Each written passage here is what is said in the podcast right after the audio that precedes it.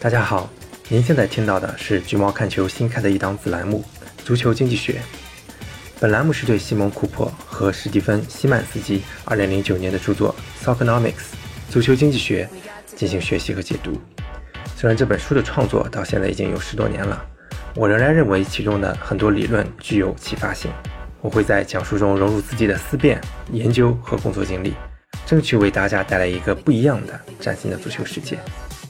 本栏目不定时更新，会在标题中标明“足球经济学”，欢迎大家提出宝贵的意见，同时也欢迎大家购买原著支持作者。大家好，这里是橘猫看球。首先还是要跟大家道歉，这是又隔了一个多月啊，有听友一直也是在留言催更，我觉得在这解释再多也没什么用啊，脑子里一直有很多课题想做。但是中年人面临的生活压力，我也不想去多做解释了，只能尽己所能吧，不要让咱们这个节目断更，尽量坚持下去。这一期呢，又是喜闻乐见的足球经济学系列。在正式节目开始之前，我想先做一个调研啊，关于节目内容的。起因呢，是我自己喜欢播客的原因，是因为时间太宝贵了，很多时候不方便专门腾眼睛出来去看一些内容。反倒是开车啊、做家务啊、跑步啊、走路的时候，耳朵能空出来接受一些东西，所以会有听播客的习惯。不知道大家是不是也是类似的？但是之前有一个听友留言说，他倒是没有时间去听东西，希望我能够把自己的文字稿整理出来分享给大家。那我也不是不愿意分享啊，主要是因为文字稿，第一它不正式，第二很多时候也只是一些线索和提纲。不成文，而且还有一些话题啊，就是因为不方便作为文字发出来，我才会特意放在博客里讲的。但是听完这个听友的生活经历之后，我就觉得挺有意思的，因为正好跟我是反着的，我是没时间看，他是没时间听，和我之前设想的不一样。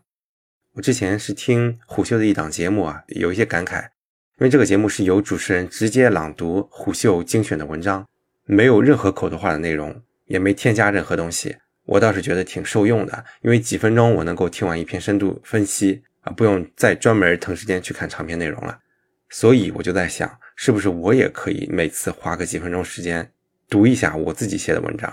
因为我心里很清楚，我的文章不是那么耐读的，每次都至少两三千字，深度的可能到四千字以上了，肯定会有人没耐心读完。啊，有时候我自己看自己的文章都读不下去。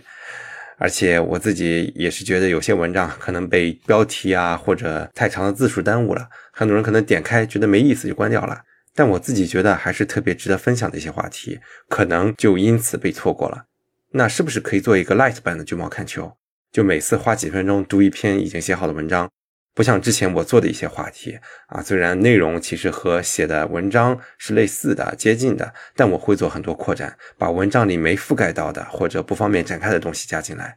那在这个 light 版的里面呢，我就只读原文，因为这样是最节省制作时间的。不知道会不会有朋友更接受这种内容输出的形式？大家可以留言表达一下自己的建议啊，我这边呢也看反馈如何，来决定是否做这么一件事儿，请大家帮忙参谋参谋。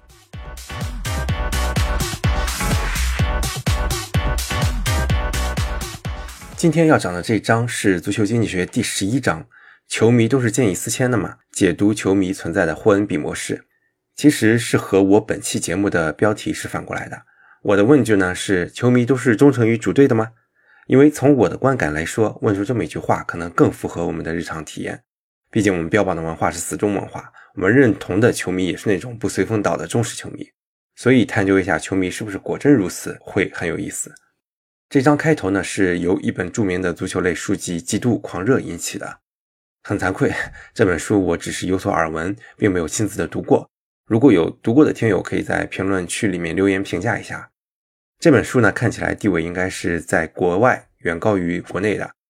足球经济学里面的评价是历史上最具影响力的足球书籍，是我们研究足球球迷形象的一本重要的参考资料。它讲述的呢是一个叫做霍恩比的阿森纳终生球迷的回忆录，讲述了他支持阿森纳的故事。我在豆瓣上查阅了一下国内读者的评价，那首先呢，评分数量就不够多，只有六十三个评价。某种意义上也是足球类书籍在中国的一个常态吧。足球类的读物整体上在中国还是没有那么受欢迎的啊。什么叫真正的足球荒漠啊？其次呢，评分也不高，只有八点三分。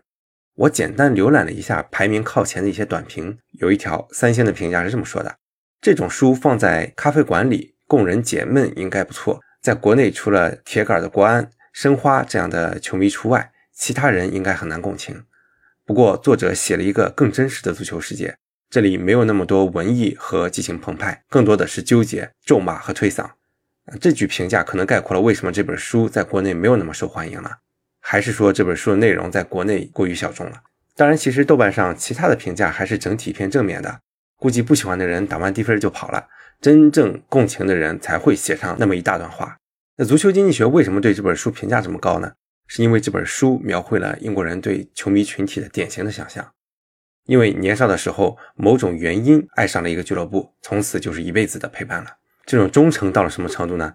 就像霍恩比自己说的，超过了我这一生中出于自由意志所维系的任何一段关系。无论踢得多么糟糕，霍恩比式的球迷都会不离不弃。这也是我们所称赞的忠诚球迷的模板。这段还对球迷有很多有意思的刻画，比如有些成年英格兰人几乎不敢轻易对妻子说爱，却在公共场合满怀激情地高唱出对俱乐部或者对某个球员的爱。尽管如果有朝一日他们能够靠近这些球员，球员多半对他们充满鄙视，很真实啊。还有这段，EFL 主席前利物浦主席 Rick Perry，在我这儿也是出镜率不低的一个人物，他至今还能够背诵出那个年代关于球迷的老调：你可以换工作，可以换妻子，但不能更换主队；你可以从一个国家的尽头来到另一个国家的尽头，但是永远永远都不能丧失对主队的忠诚。这个英文版本我都能想到啊，肯定是 never ever。这就是英格兰足球全部的意义所在，是一种强烈的忠诚，一种终身的奉献。阿根廷的版本是这么说的：你可以换妻子，但俱乐部是母亲，永远都不能换。到现在这个时代，俱乐部官员甚至可以说，你可以变性，但是 不能够更换主队。嗯，这段很逗啊，也但是也很贴切地描述了球迷这种奇怪的生物。而且霍恩比式的球迷最好还是支持本地的俱乐部。啊，虽然霍恩比自己不是，这能够让球迷拥有归属感。你不能只迷恋冠军球队啊，那不就是我们常说的冠军密码？喜欢总是赢球的队，那不算什么。只有忠诚于本地的球队才是最高级的。有一个叫基丁拉赫曼的作者曾经写过这么一位卡莱尔球迷的忠诚宣言：我们没有选择。我父亲在四十一年前的圣诞节后带我来到布朗顿公园观看沃金顿镇和另一支球队的同城德比。我立刻就上瘾了，之后一直也没有缓过来。我的精神支柱一直都是我们是谁，我们从哪里来。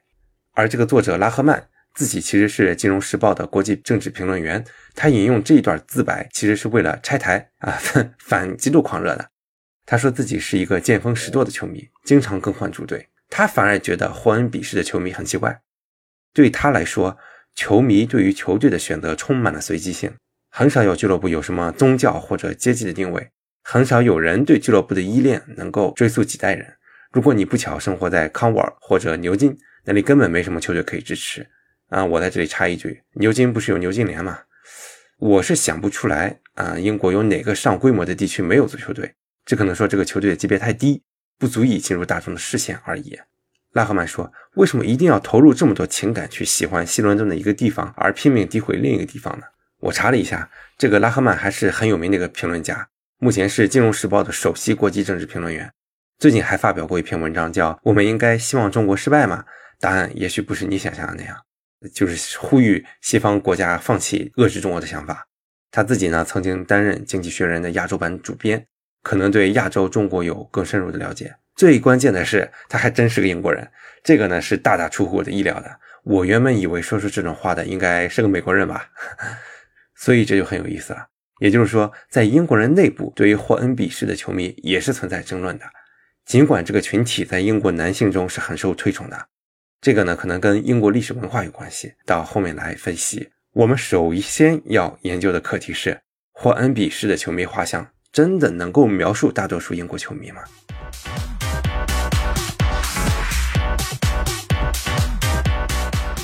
足球经济学第一个研究的球迷群体叫中国的串子球迷。中国球迷看到这个标题，应该感觉到被冒犯了。什么是串子球迷呢？这里引用的是罗文·西蒙斯在一本关于中国足球的书籍《足球无疆》里面说，中国球迷同时支持好几支互相竞争的球队。在中国，串子球迷的现象非常严重。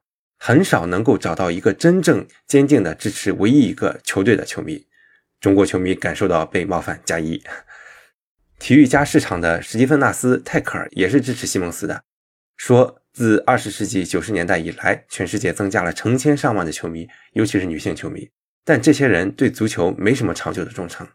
很难怪像曼联、皇马这样的俱乐部总是在估算自己在全世界到底有多少球迷，每次估算结果还差得很大，甚至有数量级的差异。比如曼联多年前的几次调查。二零零三年预计球迷人数是七千五百万，二零零七年是九千万，二零零八年是三点三三亿，包括一点三九亿所谓的核心球迷。当然，因为原著写的比较早，之后的数据就没法更新了。我特意去翻了一下曼联的年报，在上一个财年年报里是这么说的：一点一 billion 的 fans 和 followers，呃，应该翻译过来的话是十一亿的球迷及关注者。我的妈呀，真敢喊！全球人口的七分之一了都。那这是二零一九年凯度咨询的调查结果，年报里还详细的描述了定义的标准。Fans 指的是调查问卷里面回答说曼联是我最喜欢的足球队的，Followers 指的是除了最喜欢的球队之外，还会持续关注曼联的群体。尽管如此呢，我还是对这个数据持怀疑的态度。不管怎么说，相信大家也已经看出来这类市场调研有多么水了。大家都是拿着调查问卷去问啊，你最喜欢球队是哪个？或许这个人压根就不看足球，曼联呢是他为数不多的听过的名字，他就被定义成了曼联球迷。这其中真正的霍恩比式的球迷是寥寥无几的，甚至很多就是所谓的串子球迷。这个其实再正常不过了。对于我们这些足球后进国家来说啊，球迷本来就不是基于地域啊或者基于球队来喜欢足球的，很多人就是因为球星而开始关注足球。最典型的，比如梅罗的很多球迷，对吧？但对于那样的球迷来说，有朝一日，他们最痴迷的球星换了或者退役了，他们不再迷恋皇马、巴萨，那也是很正常的。但是，难道英国球迷自己就更加忠诚吗？二零零八年体育加市场的调查显示，切尔西的英国球迷人数是二百四十万啊，这个球迷应该加个引号啊。在阿布买下球队的五年间，英国球迷的人数增加了百分之五百二十三。而二零零六年切尔西连续夺得英超冠军的时候，英国球迷人数高达三百八十万人。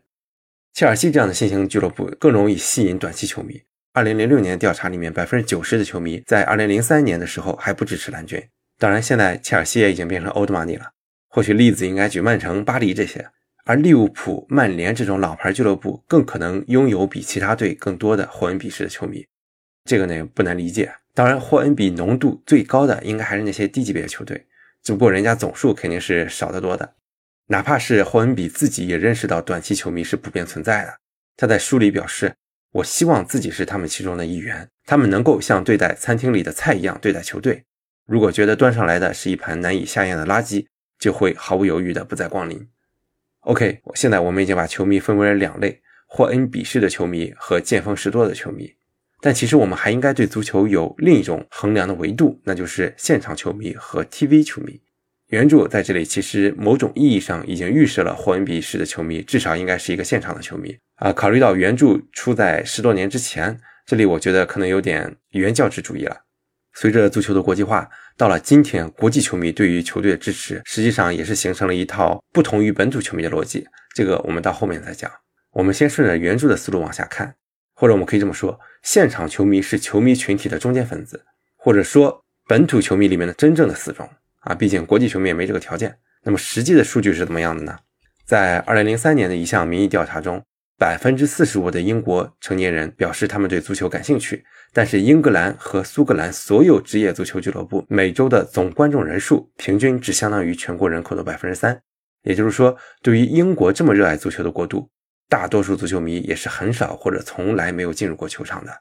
难怪会有前面说的拉赫曼这种人和这种想法了。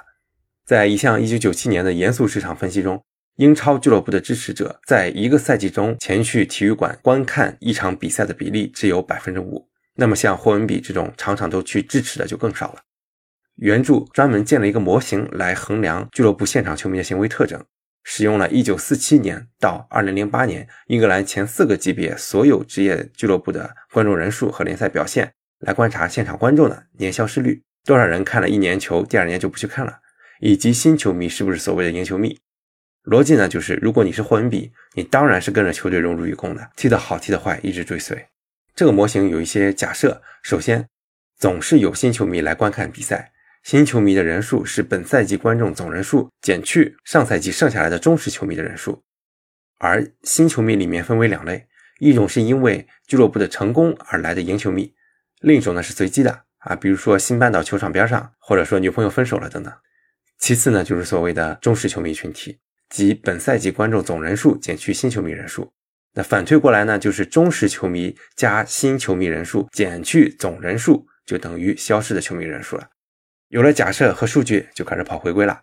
具体的原著里也没有更多的详细的描述了，直接给最后的结论：第一，所谓的赢球迷墙头草的比例不高，观众呢对于球队表现的敏感度是很轻微的。赢得英超联赛冠军后，下一个赛季只能吸引百分之二点五的新球迷前来观赛，在四个级别中间的位置的球队。这里是统算的，就是英超、英冠、英甲、英乙加起来排名中间的球队，那差不多排名就是四十六名上下的，大概是英甲头部的位置。他们的成绩变动能够吸引百分之一的新球迷，在四个联赛排名最末位的球队是怎么都吸引不了新球迷的。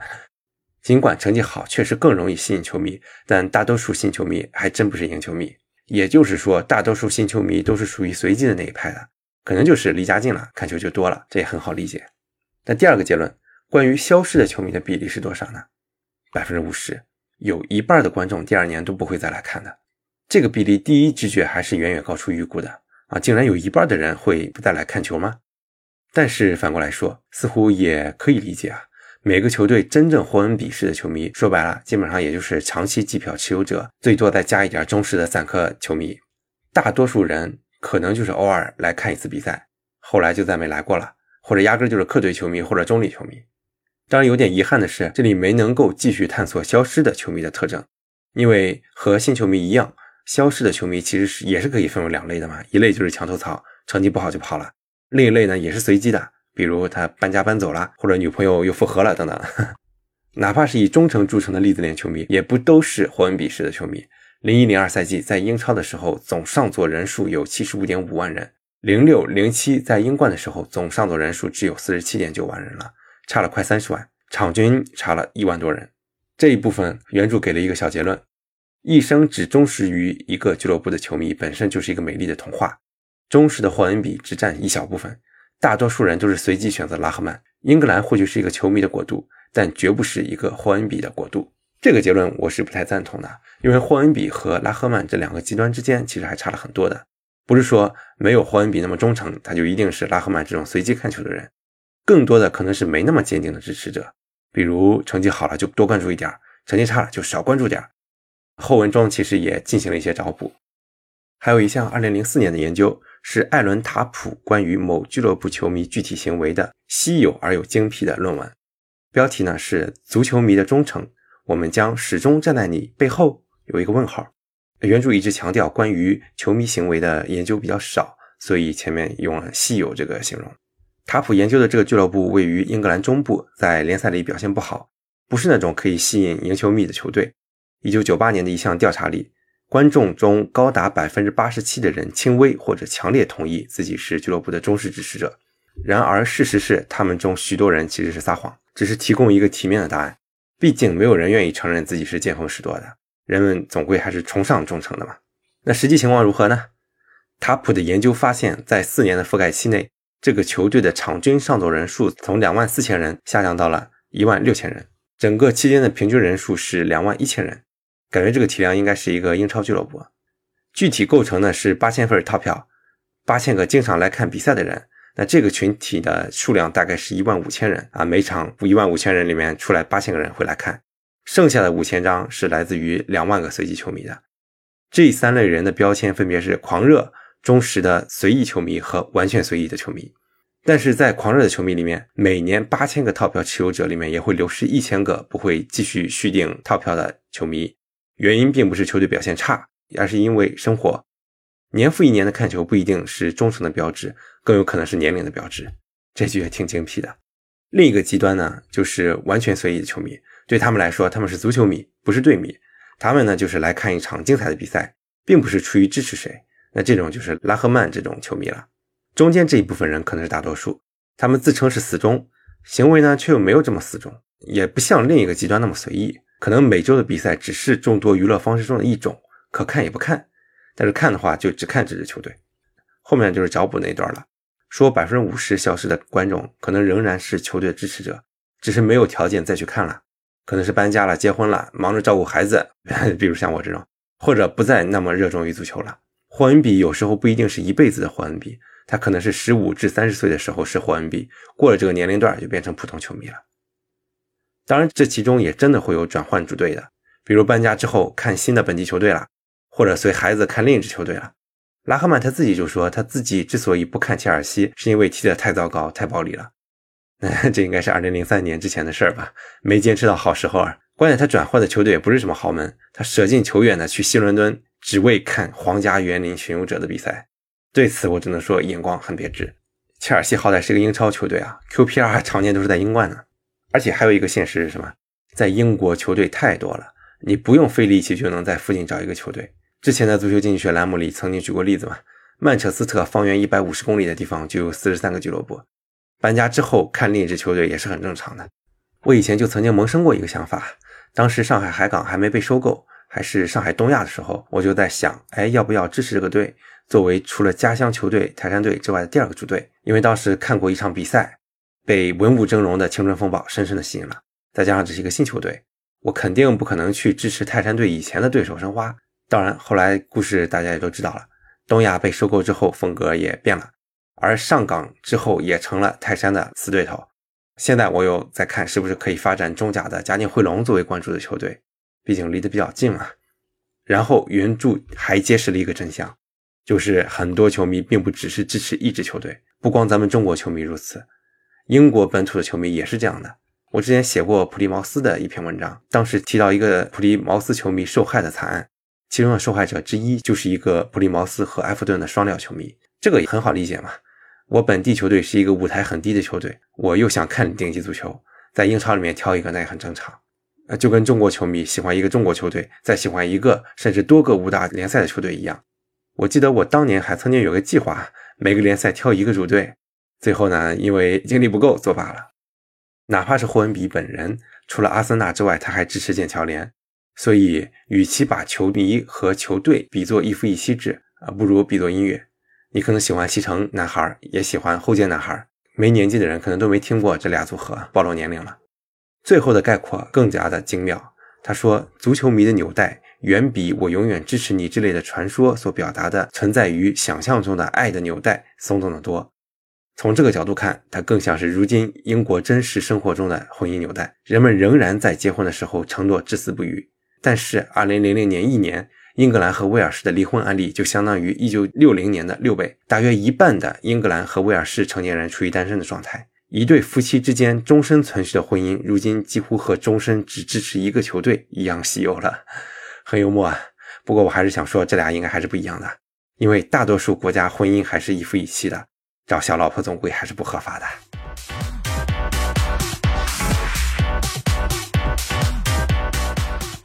这一章的最后一段是一个升华，从文化因素上去探讨为什么霍恩比式的球迷这么受英国社会的推崇。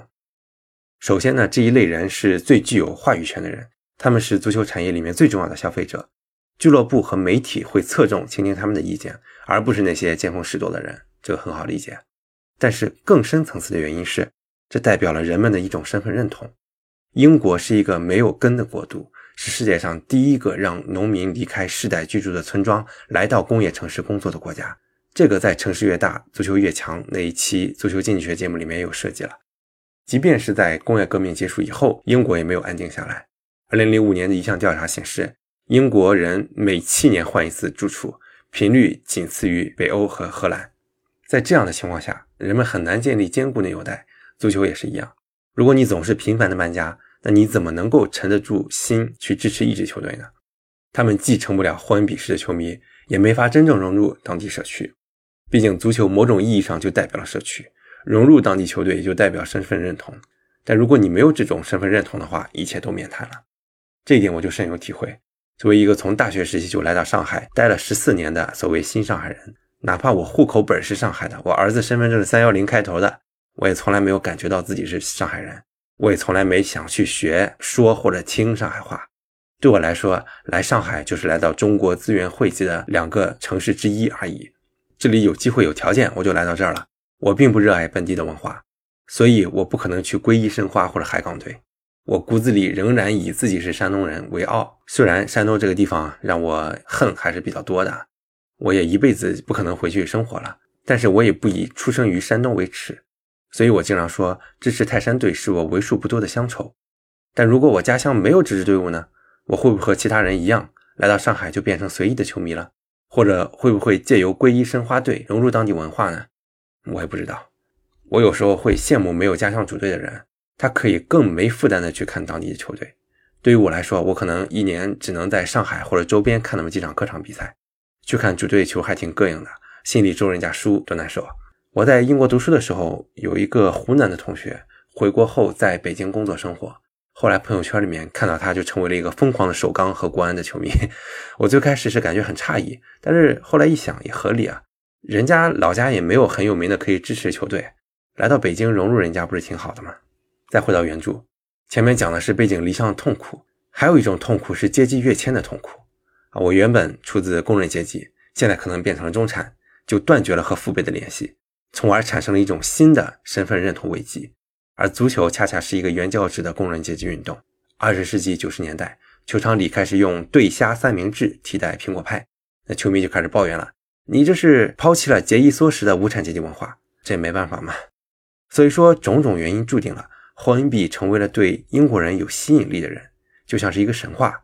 他是一个有根儿的人，无论住在哪儿，从事什么工作，都一如既往的支持工人运动。很多英国人自己虽然不是，但幻想自己是这样的人。读到这一段的时候，联想到自己的生活经历，真的也是挺感慨的。霍恩比式的人又何尝不是我们的理想呢？我前面表达过对没有家乡主队的人的一点羡慕，但其实心里还是有一股骄傲的。至少我还有一个乡愁的连结。会不会有很多人反而会羡慕我呢？这个问题可能更值得处在城市化进程中的我们思考，是不是这反倒是中国足球发展一种机遇呢？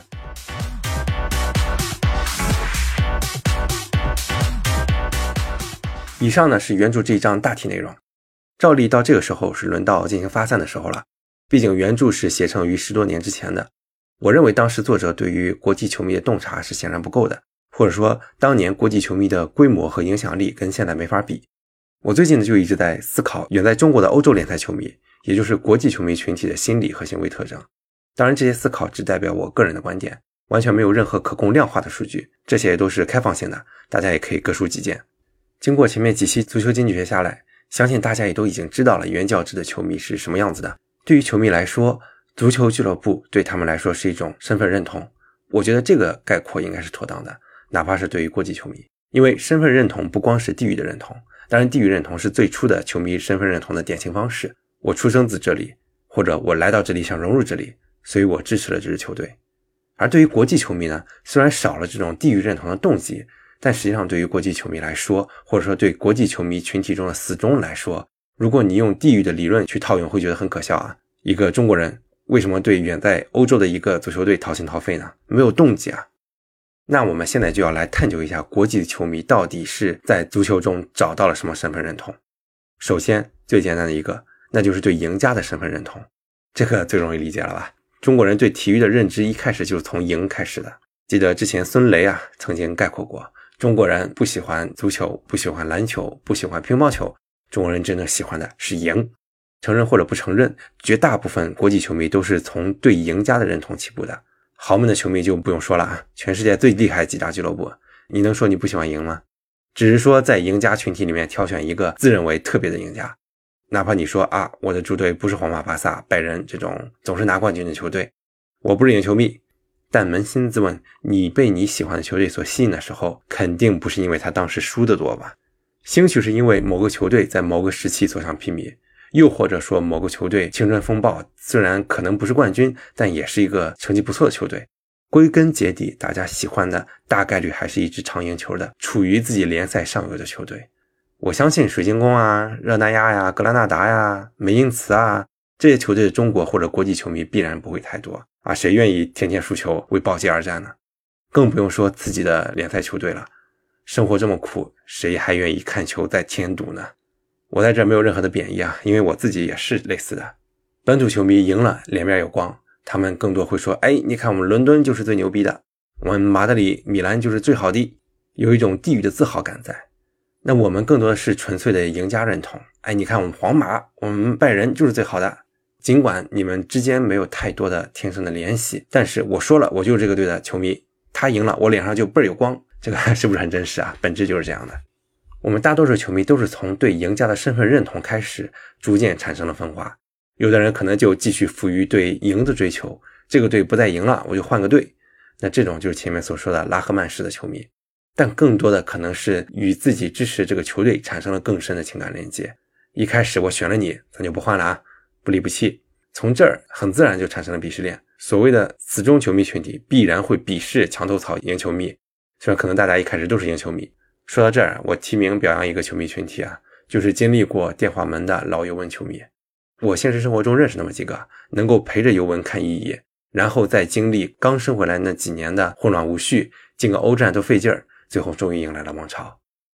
虽然米兰双雄啊、利物浦球迷啊、阿森纳球迷啊，可能也经历过很长的蛰伏期，但我还是觉得跟着看一个自己联赛的坚持非常令人敬佩。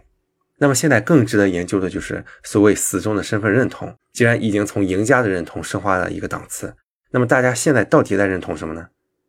我会觉得这可能是一种复杂的、虚幻的、假定的、难以描述的身份认同。我见过很多球迷因为喜欢一个球队而喜欢了一个国家、一个城市、一方水土、一方人民。比如很多人，呃，就因为喜欢皇马、巴萨去学西语了；有的人呢，可能因为喜欢曼联、利物浦就去英国留学；更严重的，可能就成了所谓的 精神马德里人啊，或者精神曼彻斯特人这种。其实就是把这种身份认同去往地域上去拓展，因此经常会出现一个情况，就是。一个人喜欢一个联赛球队，往往会喜欢这个国家的国家队以及这个国家的户口本但更多的可能就是架空在一个想象中，他可能没有因此喜欢上当地，甚至有的人还很讨厌当地啊，比如很多意甲球迷。毕竟意大利这个国家是，嗯，很多面的一个国家吧，有一些特殊的国情所在。喜欢意大利人就喜欢的要死，不喜欢的呢就讨厌的要死。但是在那种架空的人的眼中，可能最好这支球队不属于任何国家。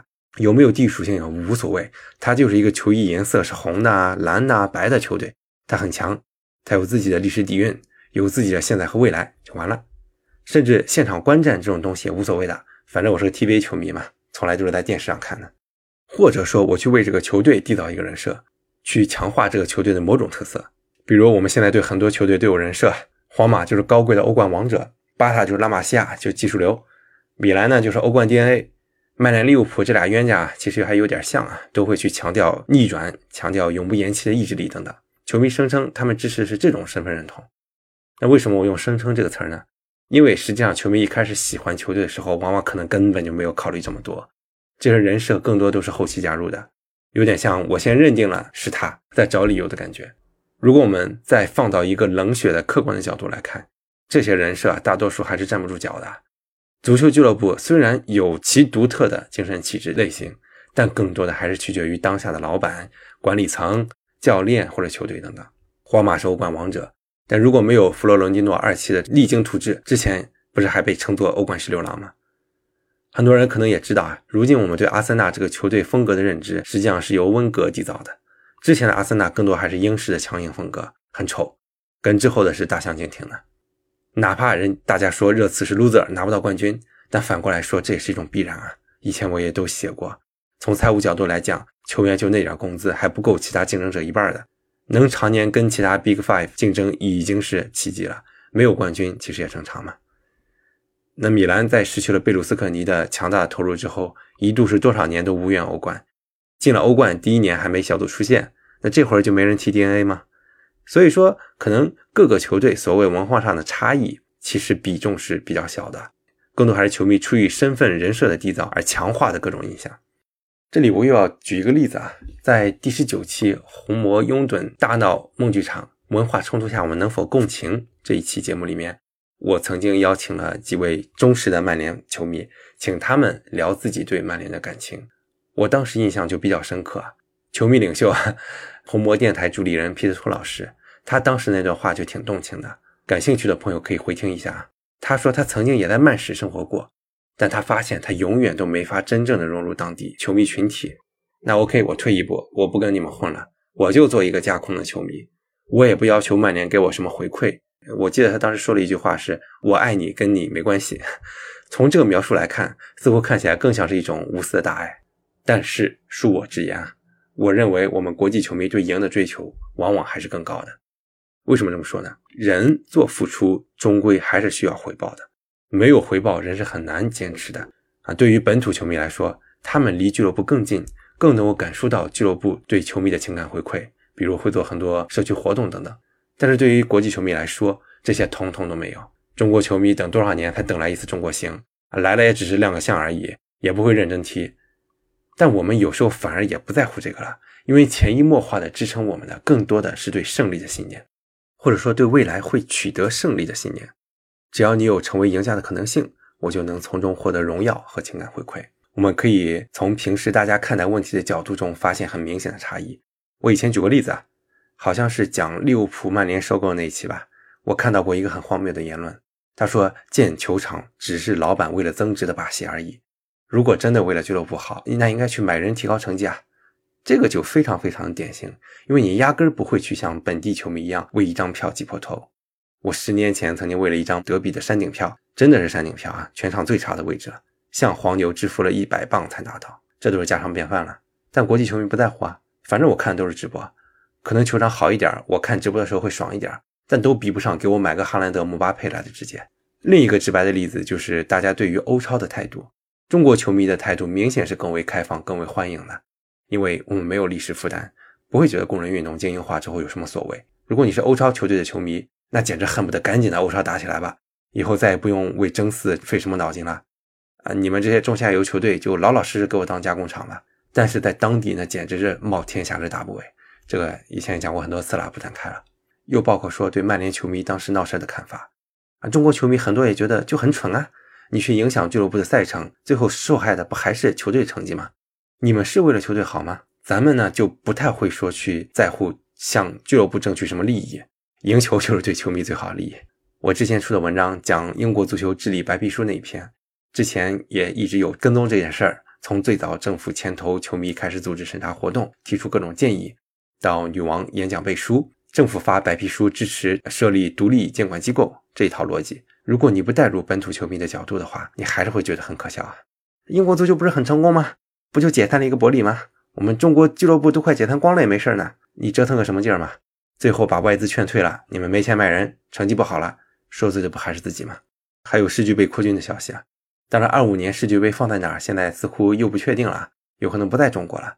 但是无论放在哪儿，都是对国际球迷的福音啊！竟然还有人嚷嚷说球员负荷太重了，拜托啊！你支持了那么多年，掏了那么多钱，终于有机会在家门口看他们真刀真枪的争取荣誉了，你居然说怕他们累，又不是不给他们钱。给钱干活，拿了钱还嫌累，哪能既要又要啊？这种球迷，我觉得啊，如果你是认真的，那真的是太无私了。讲这么多差异啊，不要误会我是拉一踩一。尽管足球诞生在那边，不代表原教旨的东西一定是更正确那个嘛。尤其是站在我们这么一个处在高速发展时期的历史时点，很多事情我们可能都还看不清楚。但是我们能说的是什么呢？因为本土球迷和国际球迷的差异和需求的存在。势必会影响到俱乐部的决策。我在欧超风波那一期的时候也说过，在当下这个时点，俱乐部收入比重仍然是以本土为主，衣食父母更多还是本土球迷的时候，欧超当然掀不起风浪，所有决策仍然是倾向于本土球迷的。但是对于顶级俱乐部来说，国际球迷是一个巨大的宝藏，拥有无限的潜力。给钱给支持，事儿还少，要求还少。你说你要成绩，有欧超不就有成绩了吗？再说了，钱都掏了，成绩真不好的话，也不用吐出来吧。所以大家都在拥抱世界，去尽力的讨好全球的球迷，当然是在不惹毛本土球迷的前提下。如果有一天俱乐部来自国际球迷的收入可以碾压本土的收入了，那么欧超也不会是不可能的了。这个呢是我对大趋势的判断。然后我们再站在一个足球发展的角度去看待问题的话，我们显然是会更弘扬霍恩比式的球迷文化的，这个也是显而易见的。大家都去支持赢家了，那输家谁支持啊？怎么发展？本土的足球怎么发展呢？而且再站到一个更大的足球层面来说，固然近些年资本的助推让足球运动取得了长足的进步，但是我们不能忘记了，足球之所以为世界第一运动，是因为参与者足够的庞大，所有人都爱足球，都在发展足球。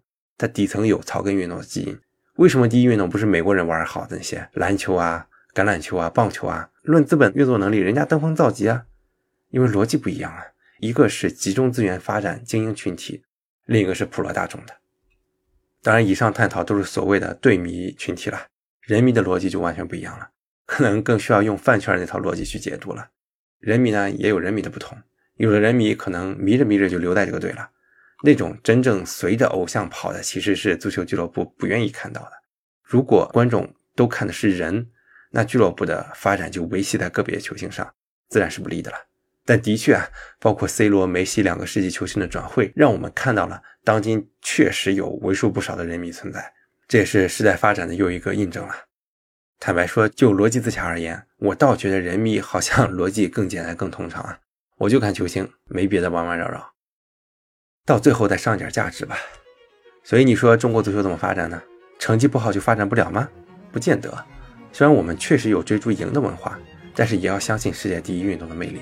你看，哪怕是在中国足球的谷底，开放入场后，各级联赛人气也是非常火爆的。这还是在我们完全没有做好球迷体验的情况下。总有一天我们会意识到，参与感才是足球的第一要义。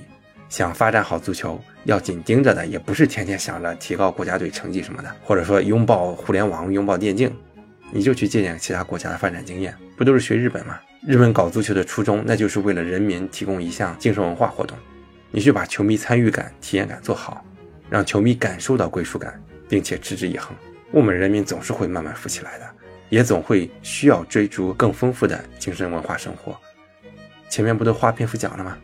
人家当年在社会变革期需要足球，我们其实也一样，只不过我们还没有利用好这个机遇罢了。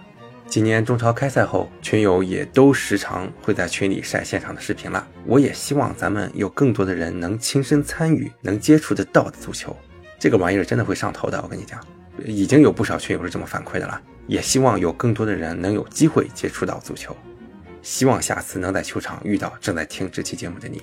好了，本期节目就聊到这儿了，最后延伸有点远，我们下期再见。希望下次见面不要太久吧。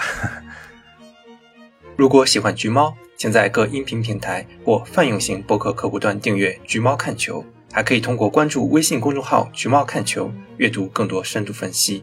同时，可以在公众号回复“听友群”获取入群方式，大家一起探讨关于足球财经的话题，共同提高。我们下期再见。